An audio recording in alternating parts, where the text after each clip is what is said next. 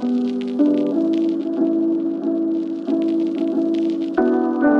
und herzlich willkommen zu einer neuen Ausgabe von Finance Forward. Ich spreche in dieser Folge mit der Fintech-Managerin Mariam Korang, die zurzeit für das aufstrebende Startup Arc Capital den deutschen Markt aufbaut.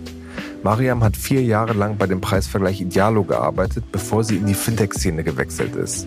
Dort baute sie erst das Deutschlandgeschäft von Clearco auf, einem globalen Finanzierer für Online-Händler, der 200 Millionen unter anderem von Softbank bekam. Doch nach dem Hype besann sich das kanadische Finanzstartup auf Kernmärkte und machte das Europageschäft kurzerhand wieder zu. Nun leitet Mariam die Expansion von einem neuen Finanzierungsstartup, das ARC Capital heißt. Bei ARC ist beispielsweise der bekannte Geldgeber Creandum investiert. Was das schwedische Fintech anders machen will und warum alle Finanzierungsplayer zurzeit auf den deutschen Markt schielen, darüber habe ich mit Mariam gesprochen. Viel Spaß damit. Hallo Mariam, herzlich willkommen bei Finance Forward. Hallo Kaspar, freut mich sehr hier zu sein. Sehr gerne. Mariam, du bist erst vor rund anderthalb Jahren eigentlich in die Fintech-Szene äh, gekommen. Wie kam das damals?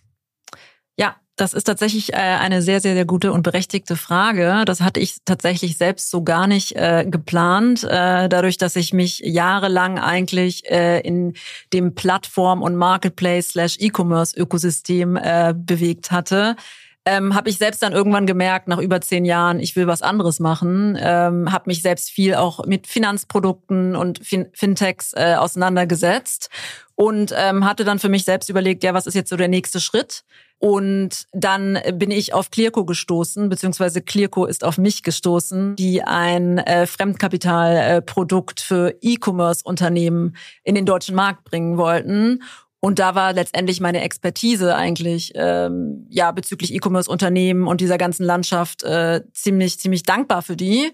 Und ähm, somit bin ich dann letztendlich äh, in die Fintech-Branche gerutscht. Ja, bevor wir jetzt auf, auf Clearco und wie das Ganze funktioniert hat, ähm, äh, eingehen, würde mich nochmal interessieren. Davor warst du ja längere Jahre bei Idealo, dieser ähm, quasi Preisvergleich, Suchmaschine, äh, die zu Springer gehört. Ähm, wie blickst du da so mit ein bisschen Abstand auch drauf, auf dieses Geschäft, äh, auf diese Firma?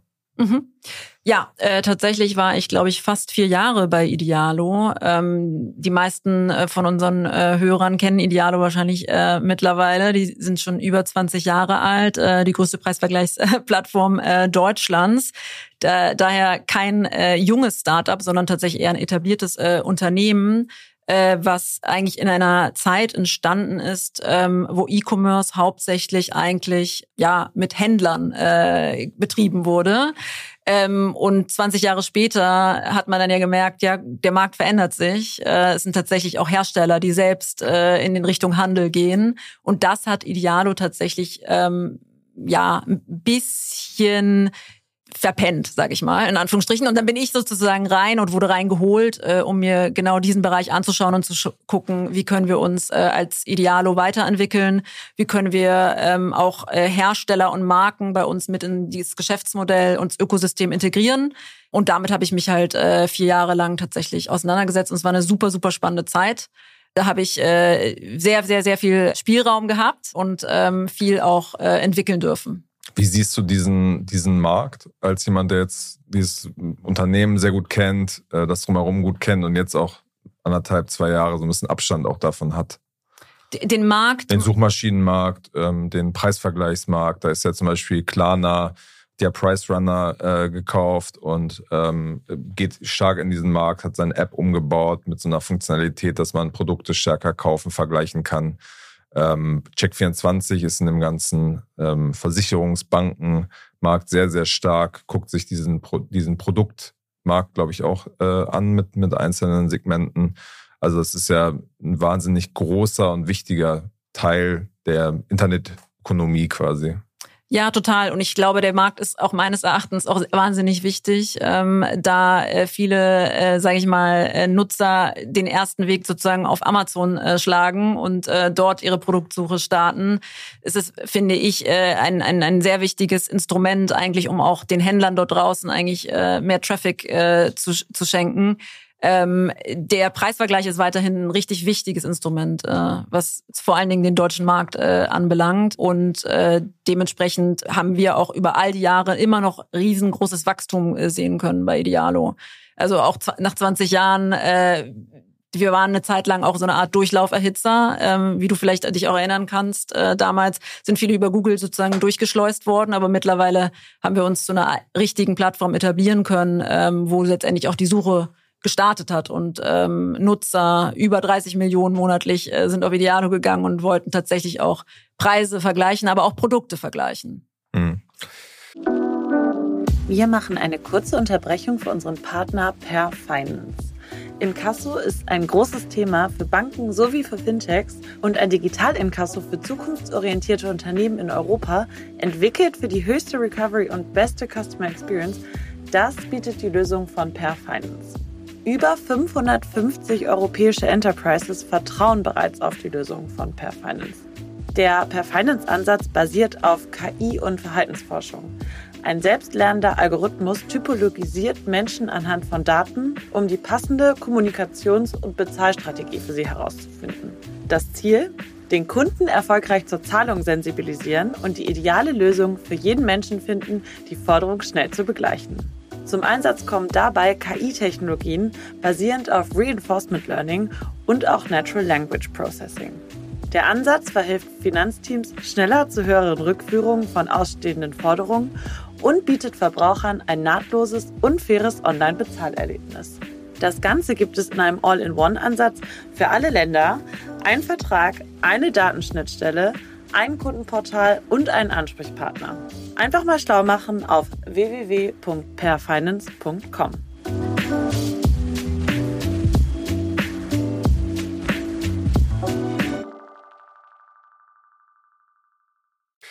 Mit äh, Clearco, wo du dann vor anderthalb Jahren äh, angefangen hast, das ist ja eine relativ große Firma, die von der kanadischen äh, Unternehmerin äh, Michelle äh, Romanov äh, unter anderem gegründet wurde. Warum grinst du? Hab ich den Namen falsch ausgesprochen? Nein, absolut gar okay, nicht. genau. Nein, nein, nein. Und man kennt die äh, unter anderem, weil sie da in der sozusagen lokalen Version von Hülle der Löwen äh, unterwegs war.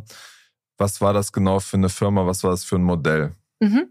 Ähm, ja, Clearco äh, hat eigentlich mit als allererstes Unternehmen, würde ich sagen, jetzt äh, in Kanada ähm, Revenue-Based Finance äh, etabliert, äh, mit dem Fokus äh, auf E-Commerce-Unternehmen, mit der Idee eigentlich anhand äh, der Umsätze, die man sich angeschaut hat von E-Commerce-Unternehmen, weil es recht leicht war, sich äh, über Schnittstellen äh, an deren Shopsysteme anzudocken, zu sehen, ob die Firma genug wächst und Umsätze generiert, um dann kurzfristige ähm, Finanzierungslösungen den E-Commerce-Unternehmen zur Verfügung zu stellen, um zum Beispiel Waren zu finanzieren oder Marketingkampagnen zu finanzieren. Okay, und das Modell war praktisch, man hat dann keinen festen Zinssatz bezahlt, sondern man hat dann einen Teil seines Umsatzes, äh, wenn man die Waren verkauft hat, hat man dann abgeben müssen. Genau, das Ganze war sozusagen so, du hast dann einen Teil, man hat sich die Umsätze angeschaut, dann hat man ähm, festgelegt, welchen Teil an Finanzierung man zur Verfügung stellen kann und dann ein Share ausgemacht, der dann ähm, über tägliche Umsätze wieder zurückgezahlt wurde. Und das Ganze ähm, war deswegen flexibel und hat sich auch Revenue-Based Finance genannt, weil wenn die Umsätze letztendlich höher waren, war dann der Anteil größer und wenn es dann vielleicht gerade nicht so gut lief, ähm, war dann der Anteil wiederum ein bisschen geringer äh, den man zurückzahlen musste. Dementsprechend hat sich das immer angepasst äh, an die Performance äh, des Unternehmens. Mhm. In Deutschland gibt es da ja auch ähm, einige Player, Recap zum Beispiel, international gibt es äh, einige große, gut finanzierte äh, Unternehmen. Wie lief da der Start damals in, in Deutschland an?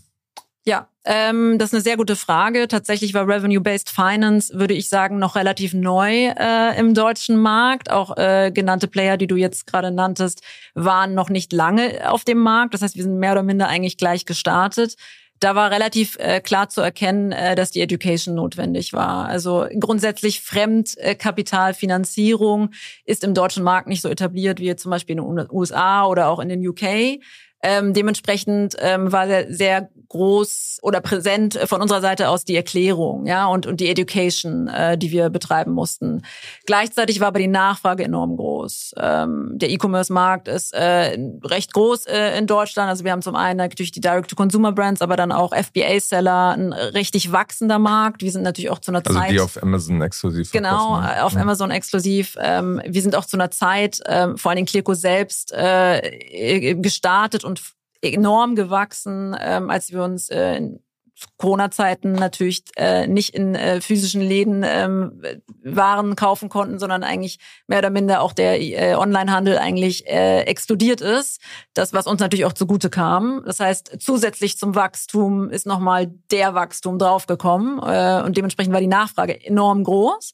Aber ähm, die Nuancen des Produkts tatsächlich zu erklären, ähm, da musste man schon noch mal mehr Zeit äh, reinstecken, weil Revenue-Based Finance einfach per se neu war. Hm. Kannst du denn so eine Größenordnung sagen, wie viel ihr da in, in dieser Zeit äh, schon vergeben habt? Ähm, in der Zeit grundsätzlich. Äh, Als du gestartet warst und losgelegt hast und so weiter. Wir haben fast bis zu 100 Unternehmen äh, finanziert. Okay, und das, ja. was, was waren das dann so für Summen im Durchschnitt? Im Durchschnitt ähm, waren das in etwa um die 100.000 Euro. Okay, also ja. eher kleinere Beträge. Ja, eher kleinere Beträge, aber auch da wiederum, ne, da hast du immer diese Ausreißer. Ne? Es gab auch welche, die dann äh, Millionensummen äh, zur Verfügung gestellt bekommen haben. Aber da war auch das Modell eher, man hat eher kleiner angefangen und dann geschaut, wie entwickelt sich die Performance äh, und hat dann immer wieder aufgestockt, hm. um das Risiko natürlich zu minimieren. Okay. Es gab dann ja nachzulesen, dass ähm, Clearco erstmal Leute entlassen hat und dann auch die ganze Europa-Expansion abgeblasen hat. Ähm, wie, wie kam das? Wie hast du das auch damals äh, erlebt? Ja, äh, tatsächlich ähm, war es äh, für mich äh, ein bisschen weniger erfreulich, dadurch, dass ich letztendlich dann nur ein Jahr bei Clearco war und die Zeit äh, doch zu kurz war ähm, und ich sehr, sehr, sehr gerne hätte weitergemacht, weil wir einfach so gut an den Start gegangen waren. Nichtsdestotrotz, ähm, wir wissen alle, äh, wie sich sozusagen die Landschaft, die Startup-Landschaft äh, verändert hat ähm, und äh, da war letztendlich die strategische Entscheidung auch von Investoren dann auch letztendlich äh, gewollt, dass man Kosten äh, cutten muss. Und da war die Entscheidung dann, okay, wir cutten jetzt einfach den gesamten internationalen Markt und fokussieren uns tatsächlich dann auf unseren Kernmarkt. Ähm, also es war, hatte nichts mit Deutschland per se zu tun. Äh, ganz im Gegenteil, äh, Deutschland war extrem äh, erfolgreich weil einfach auch nicht die Konkurrenz vorhanden war, wie jetzt zum Beispiel in UK, wo du einfach andere Player hast, die dort äh, schon länger auf dem Markt waren. Ähm, kann es vielleicht an sich einen größeren Teil der Education immer abverlangen, was der deutsche Markt äh, dann beansprucht, aber das Potenzial ist enorm groß. Okay, aber hast du das dann richtig verstanden, warum sie das gemacht haben, wenn man doch gesehen hat, dass es irgendwie sich entwickelt und dass man Wachstum sehen kann? Ich konnte es nachvollziehen, ja, letztendlich. Also die Entscheidung war, wir cutten ähm, Kosten äh, und dann ist es einfach leichter, das internationale Geschäft äh, zu cutten, als dass man dann nur ein Deutschlandgeschäft irgendwie da behält äh, und den Rest cuttet. Ja, wir hatten teilweise auch äh, zentralisierte Rollen, äh, dann auch in UK. Es war alles miteinander ähm, verbunden, so dass es auch für mich war es absolut na nachvollziehbar.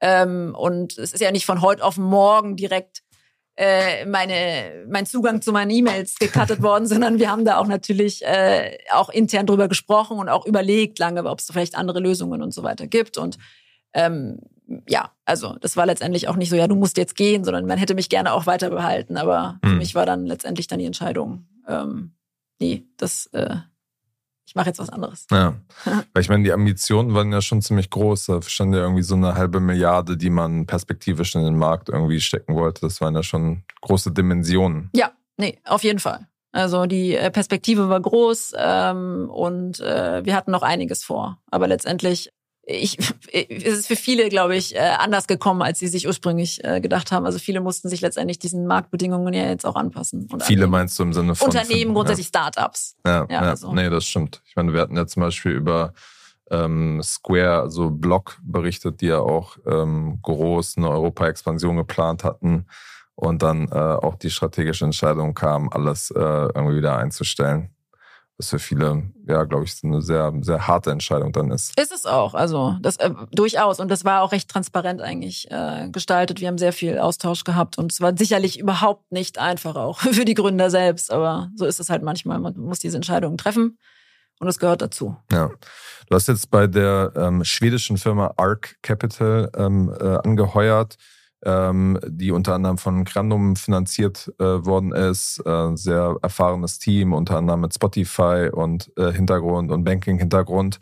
Wie, wie kam das und wie unterscheiden sich vielleicht auch die Modelle von Revenue-Based Finance? Man zahlt praktisch einen Teil seines Umsatzes und das, was sie jetzt bei Arc Capital macht. Ähm, wie kam es dazu? Also wie du ja gerade schon äh, mitbekommen hast, ähm, ich bin sozusagen dann äh, bei Clearco äh, ausgestiegen ähm, und das Ganze wurde eigentlich recht öffentlich auch kommuniziert, ähm, dass jetzt sozusagen das Europageschäft äh, jetzt auch wieder eingestellt werden wird aufgrund der aktuellen Marktlage.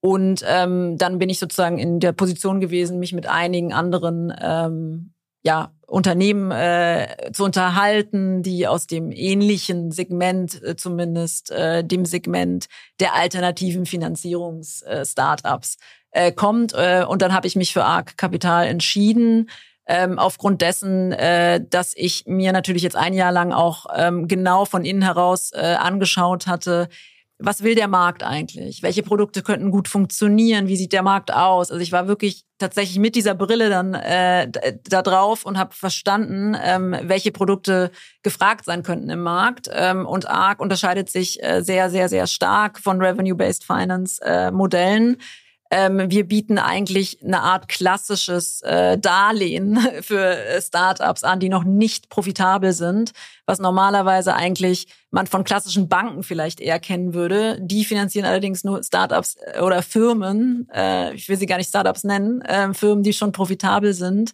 Ähm, und äh, unser Produkt ist wirklich strukturiert wie ein Darlehen. Das heißt, wir haben Laufzeiten, die nicht kurz sind, wie bei Revenue-Based Finance. Bei uns bei Clearco jetzt als Beispiel waren äh, so die Average-Laufzeiten sechs bis neun Monate. Das ist extrem kurz ähm, und hat dementsprechend auch einen äh, anderen Effekt auf den Cashflow. Wir haben Laufzeiten von bis zu sechs Jahren berechnen nicht nur eine Fee, wie es bei Revenue-Based Finance der Fall ist, ähm, die von sich claimen, dass sie keine Zinsen berechnen, sondern äh, eine Fee, die, wenn du sie aber hochrechnest, einen effektiven Zinssatz vielleicht von bis zu 30 Prozent haben, berechnen wir einen Zinssatz, der aber die ersten zwei Jahre ähm, äh, so strukturiert ist, dass du nur die Zinsen zahlst, aber nicht das Darlehen tilgst. Das heißt, die Tilgung selbst beginnt erst ab dem dritten Jahr. Dadurch geben wir der Firma eigentlich mehr Luft, ähm, um in Richtung Profitabilität äh, zu gehen, ja, weil die die Profitabilität wird äh, letztendlich ähm, nicht vorhanden sein müssen, um diese Firmen zu finanzieren. Und ab dem dritten Jahr können die sich dann in Richtung äh, Profitabilität äh, bewegen, weshalb es dann dann auch leichter ist, äh, diese größeren Summen, sage ich mal, dann auch zu tilgen. Mhm. Was sind das für, für eine Art von Unternehmen? Äh, wir fokussieren uns jetzt im ersten Schritt auf äh, Software as a Service Unternehmen. Das heißt nicht, dass wir das in ein oder zwei oder drei Jahren weiter äh, so spitz tun, aber ähm, zum Start äh, ist der Fokus stark auf äh, Software as a Service, aber auch Subscription-Unternehmen. Okay. Gibt es da denn überhaupt im, im deutschen Markt so viele, äh, weil ich meine, Recap und viele der anderen fokussieren sich ja auch stark darauf und dann muss es ja A, ähm, diese Unternehmen erstmal geben, die müssen gut sein, damit sie finanziert werden ähm, und sie müssen von eurer Methode quasi äh, äh irgendwie was mitkriegen. Also wie, wie groß ist da der Markt aus eurer Sicht? Der Markt ist durchaus groß genug. Ähm, dadurch, dass wir uns wahrscheinlich aber auch in den nächsten Jahren auch auf andere Bereiche äh, fokussieren werden, wird das nicht der einzige Markt sein. Es gibt sicherlich äh, Konkurrenz, was andere alternative Finanzierungsprodukte anbelangt.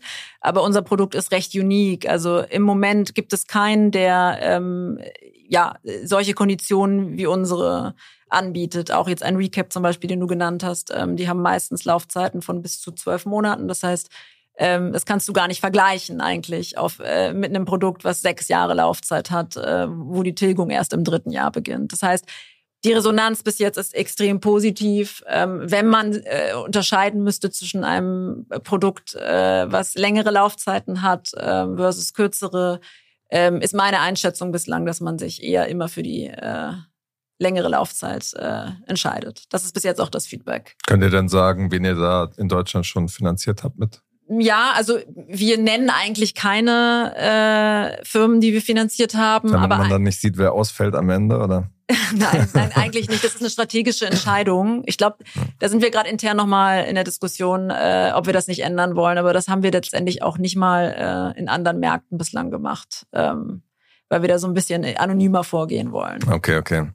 Wie ist dann ähm, der Zinssatz? Also wie hoch ist der im Schnitt? Also wenn man jetzt sich Startup, äh, zum Beispiel SumUp, ein großer Player, der zum Beispiel sich um, um Kredite finanziert, also über Kredite finanziert, die dann äh, marktüblich zwischen 15 und 30 Prozent äh, teilweise schon liegen. Mhm. Ähm, wie, wie ist das ähm, jetzt bei euch bei diesem kleineren Segment, wo das Risiko ja eigentlich teilweise noch höher ist? Ja, also grundsätzlich kann man pauschal nicht einen Zinssatz nennen, ähm, aber im Grunde genommen liegt er vielleicht zwischen, zwischen 10 und 15 Prozent. Ja, also das kommt immer dann drauf an, äh, Case by Case, wie das Unternehmen äh, aussieht. Grundsätzlich ist wichtig zu betonen, dass man nicht nur einen Zinssatz betrachten sollte, ähm, weil auch da wiederum oftmals dann Äpfel und Birnen miteinander verglichen werden. Also du nennst zum Beispiel jetzt gerade Revenue-Based Finance, aber ein anderes äh, Instrument, was oftmals dann auch mit in den Vergleich gezogen wird, ist dann sowas wie Venture Debt. Ja, und Venture Debt hat vielleicht ähnliche Zinssätze, ja, aber die haben letztendlich dann noch Warrants, die dann letztendlich zu einer zusätzlichen Verwässerung führen können. Wir haben keine Warrants, wir sind wirklich non-dilutive. Ja, es funktioniert genommen. so, wenn es schlecht läuft, hat der sozusagen Venture Debt äh, Provider dann das Recht, Anteile einzuziehen. Genau, also mhm. letztendlich kann man letztendlich äh, dann Anteile äh, einziehen und Venture Debt ist auch gekoppelt an ähm, Eigenkapitalfinanzierungen. Das heißt, meistens kommen die rein und wollen dann nach zwei Jahre später zusätzlich nochmal abgelöst werden äh, von einem Venture Capital Investor. Das heißt, du brauchst eigentlich dann wieder jemanden, der ein, äh, einsteigt und das ist bei uns gar nicht so strukturiert. Ja, und wenn du eine kürzere Laufzeit wiederum hast, kann es auch sein, dass du wieder Liquidität brauchst. Also unser Produkt ist dann eher so konzipiert, dass du langfristig einen Partner hast, mit dem du wachsen kannst. Okay, und, und ein äh, wesentlicher Unterschied, worauf wir vorher nicht eingegangen waren, ähm, Clearco zum Beispiel hatte sich eher auf kleinere Tickets äh, fokussiert und konnte bis zu zwei Millionen hochgehen. Bei uns ist es so, dass wir unter ein Million gar nicht den Fokus haben. Wir können minimal runtergehen, ab 500k können wir anfangen, aber pauschal sagen wir zwischen ein und zehn Millionen. Okay, und ihr habt dann praktisch keinerlei Sicherheiten. Also bei einem Bankkredit zum Beispiel wäre es ja so, dass der Geschäftsführer, Geschäftsführerin dann eine persönliche Bürgschaft im Zweifel Nein, wir haben keine muss. persönlichen Garantien. Okay, und auch keine Warrants oder also keine. Wir haben, wir haben keine, äh, keine äh, Warrants, ähm, wie jetzt Venture Debt äh, Provider. Aber auch keinerlei Sicherheiten, also. Ja, wir, wir haben letztendlich ähm, Accounts Receivables, ähm, also so Forderungen, äh, wo wir einen Pledge drauf haben, aber das ist minimal. Also weitere ähm, Sicherheiten haben wir nicht und keine persönlichen. Was heißt das dann genau? Letztendlich schauen wir uns dann an, ähm, ja, was, was es für Forderungen letztendlich gibt, also Accounts Receivables äh, bei den Unternehmen und können darauf sozusagen das Recht haben, die einzubeziehen im Folge eines Falles, ähm, wenn letztendlich unser, äh, äh, äh unser Darlehen nicht äh, zurückgezahlt werden kann. Okay. Wenn man, wenn man sich das jetzt so anguckt, ähm, 10 bis 15 Prozent äh, über eine bestimmte Laufzeit, äh, warum ist das aus Geschäftsmodellperspektive praktisch ein, ein gutes äh, Geschäft aus eurer Sicht? Für uns als Anbieter? Genau, als, als Unternehmen. Ähm, naja, also ich, wir sind kein kurzfristiges Darlehen. Das heißt, ähm, wir haben einerseits ähm, die Kunden länger ähm, mit uns laufen und wollen auch letztendlich, dass diese Kunden mit uns wachsen. Also die Idee auch hier wiederum ist nicht, dass man äh, jetzt nur ein Darlehen äh, aufnimmt, sondern eigentlich kontinuierlich äh, immer wieder Zugang zu Kapital bekommt und zu anderen Finanzierungslösungen auch, die wir perspektivisch vielleicht dann auch noch integrieren werden. Aber dadurch, dass die Laufzeiten natürlich auch äh, sechs Jahre sind, ähm, haben wir den äh, Kunden ähm, viel länger an uns dran als bei so kurzfristigen äh, Finanzierungslösungen. Okay, aber ihr werdet ja im Zweifel auch Ausfälle in dieser Zeit haben.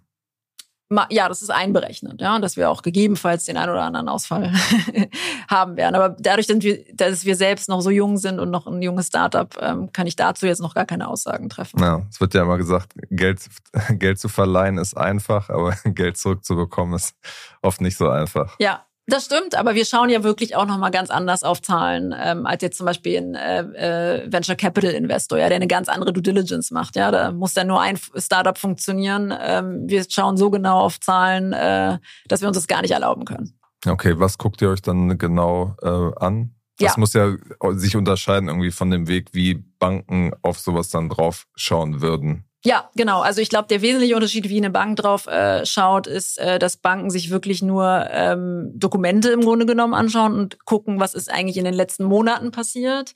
Ähm, der Unterschied äh, zwischen uns und Banken ist, äh, dass wir uns zusätzlich zu den Dokumenten und den Analysen, die wir vielleicht auch äh, manuell betreiben, äh, eine Plattform haben, ähm, wo wir uns an alle Schnittstellen der Unternehmen andocken. Ja, das ist zum einen äh, ähm, an, an, äh, an Recurring Revenue Plattformen wie ChargeBee und Co ähm, an, an Marketing-Tools. Wir analysieren wirklich äh, die Zahlen äh, anhand von Echtzeitdaten äh, und schauen in die Zukunft äh, und haben ein Fünfjahres-Forecasting ähm, entwickelt, was wir uns genau dann anschauen auf der Plattform. Okay. Wie geht ihr jetzt aktuell damit um, dass äh, der Markt sich ja komplett einfach gedreht hat? Ähm, verändert ihr da auch eure Kriterien, nach denen ihr äh, Kredite ver vergebt? Nee, also die Kriterien ähm, haben wir jetzt im Grunde genommen nicht äh, ver vergeben. Ähm, ich glaube, manchmal besteht auch sozusagen der Eindruck, und ich habe es hier und da schon mal gehört, ach Mensch, wenn die Firmen jetzt irgendwie kein Venture Capital bekommen, dann können sie ja irgendwie zu irgendwelchen Debt oder da, äh, äh anderen, äh, weiß ich nicht, Revenue-Based Finance Providern und so weiter, so nach dem Motto, als wäre das irgendwie Last Resort, aber so ist es ja eben überhaupt nicht. Ähm, wir haben vorher schon äh, doppelt und dreifach auf Zahlen geschaut. Wir müssen uns auch natürlich komfortabel äh, fühlen, dass das Darlehen auch zurückgezahlt werden kann. Das heißt, wenn Zahlen nicht gut aussehen und wenn wir uns da nicht äh, äh, wohlfühlen dabei, gibt es natürlich auch kein Geld. Ja. Also dementsprechend von unserer Sicht hat sich nichts verändert. Ähm, wie wir auf äh, Unternehmen schauen. Ja, man kann, man ähm, kann ja zum Beispiel Nachfrage sagen, ist größer geworden. Ja, aber man kann ja zum Beispiel sagen, ähm, Software as a Service Markt wird schwieriger, weil ähm, quasi generell äh, sozusagen die, die Taschen eher zu sind der Unternehmen, die weniger für Software ausgeben, sich sozusagen die Ausgaben pro Kunden, das ist so eine wichtige Metrik von Softwareunternehmen, wo sie versuchen zu wachsen, ja. da äh, quasi eher des, äh, sozusagen der Durchschnitt runtergeht, weil die Unternehmen nicht mehr viel Kohle haben. Das heißt, man kann ja sagen, dieser Markt, es gibt eine Gefahr, dass dieser Markt schon stark unter Druck gerät. Ja, unter Druck sicherlich schon, aber wir brauchen zum Beispiel auch kein Riesenwachstum. Uns reichen 20 Prozent, ne? wohingegen dann einfach ein äh, Venture Capital Investor auf ganz andere Wachstumsraten schaut. Ähm, dementsprechend, ähm, auch wenn es sozusagen dann runtergehen sollte, äh, bei einigen Unternehmen ähm, äh, könnte es trotzdem noch genug für uns sein an Wachstum.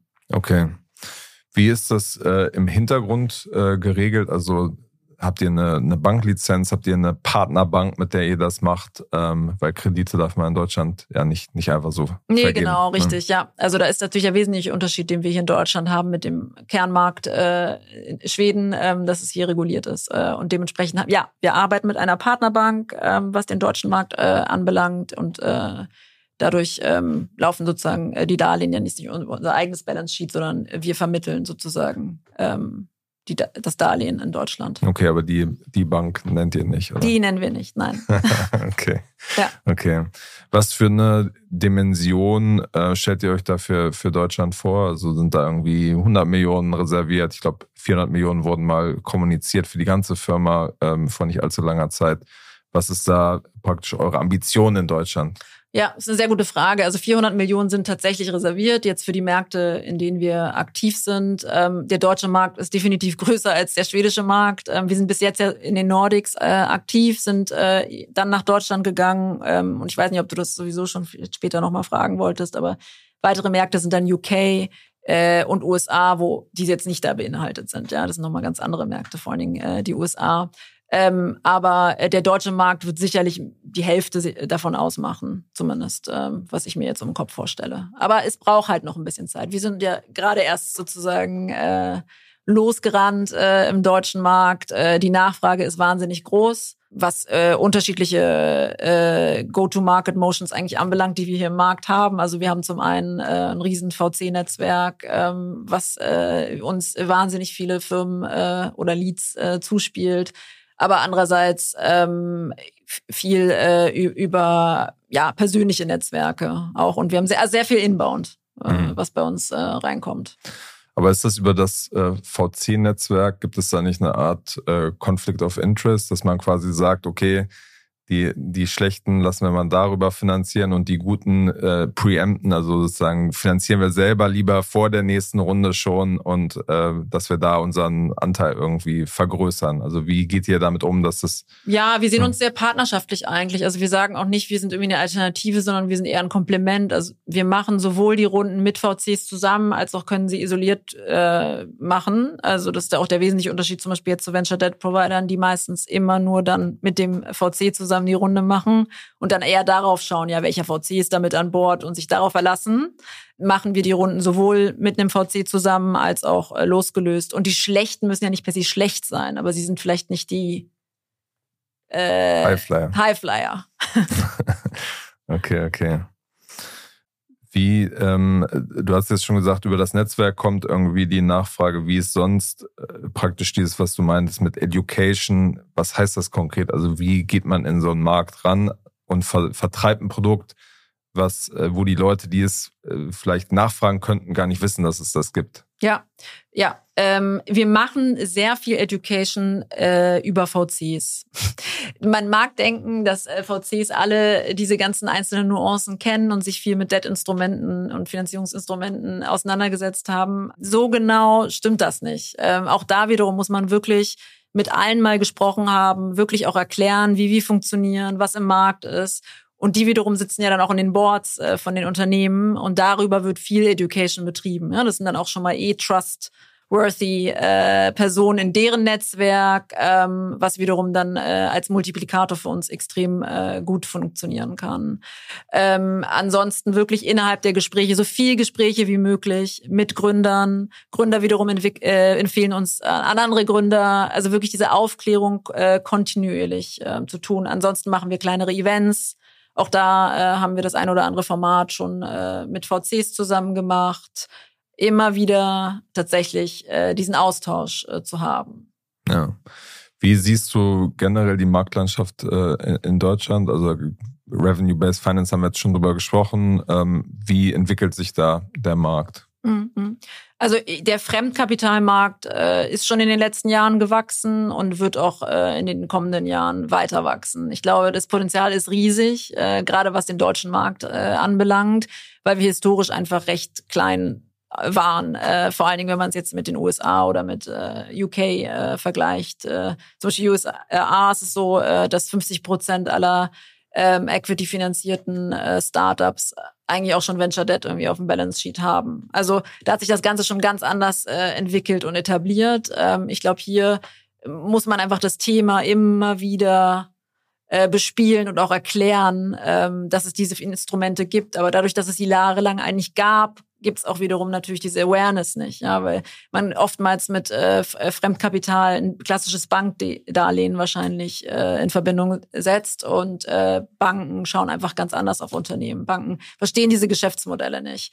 Ähm, Banken geben dir eigentlich nur Geld, äh, wenn du schon profitabel bist. Und das bist du halt vielleicht als junges Startup noch nicht, ja. Obwohl du aber vielleicht ein und äh, Geschäftsmodell hast äh, und auch Product Market Fit gefunden hast und schon über eine Million Euro Umsätze generierst. Also ähm, dieses Verständnis einfach dafür. Ähm, und je mehr natürlich auch Alternativen im Markt sind, ich glaube, wir haben alle die gleiche Aufgabe, äh, die Unternehmer ähm, und Gründer äh, zu educaten, dass es auch äh, diese äh, Finanzierungsart ähm, gibt. Also allein schon diese Fremdkapitalfinanzierung. Wer fällt dir da im Markt äh, besonders auf? Weil ich meine, Venture Debt ist ja zum Beispiel so, dass Silicon Valley Bank ähm, gerade eher durch äh, negative Schlagzeilen da mal aufgefallen ist, äh, dadurch, dass so in Schieflage geraten ist, dann verkauft wurde.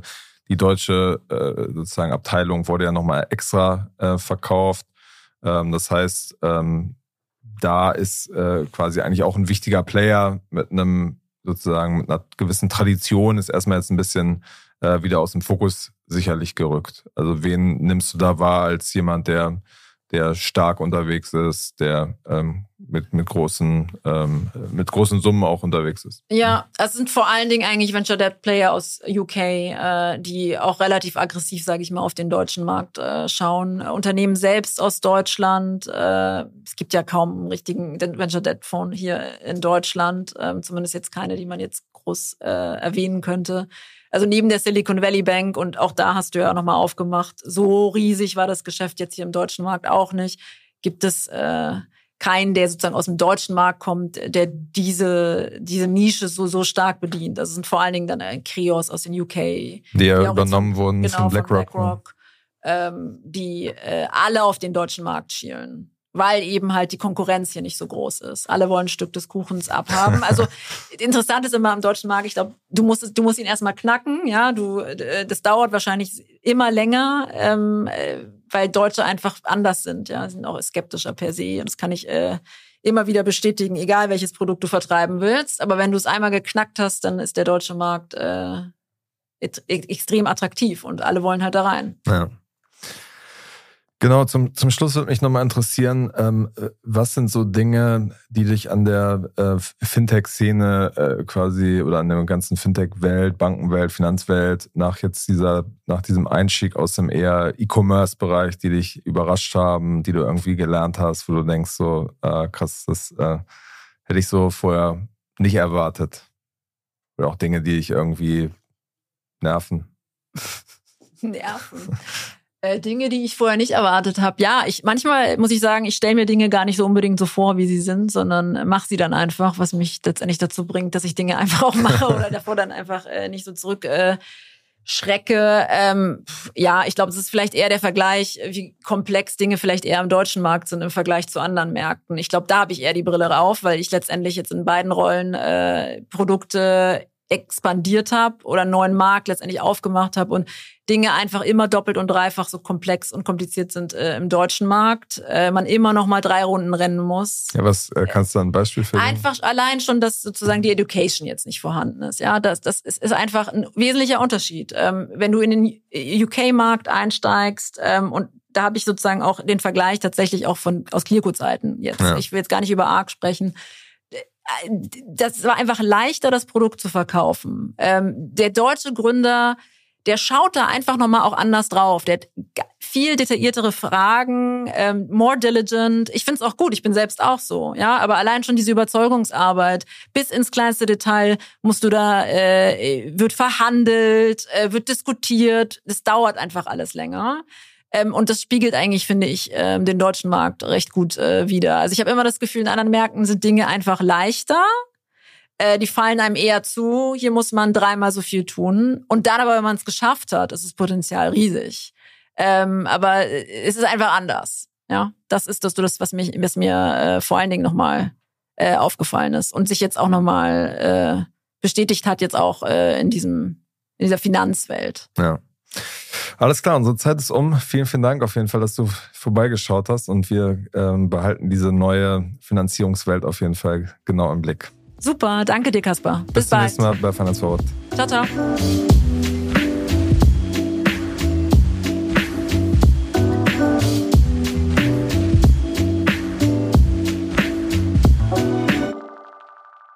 Dieser Podcast wird produziert von Podstars bei OMR.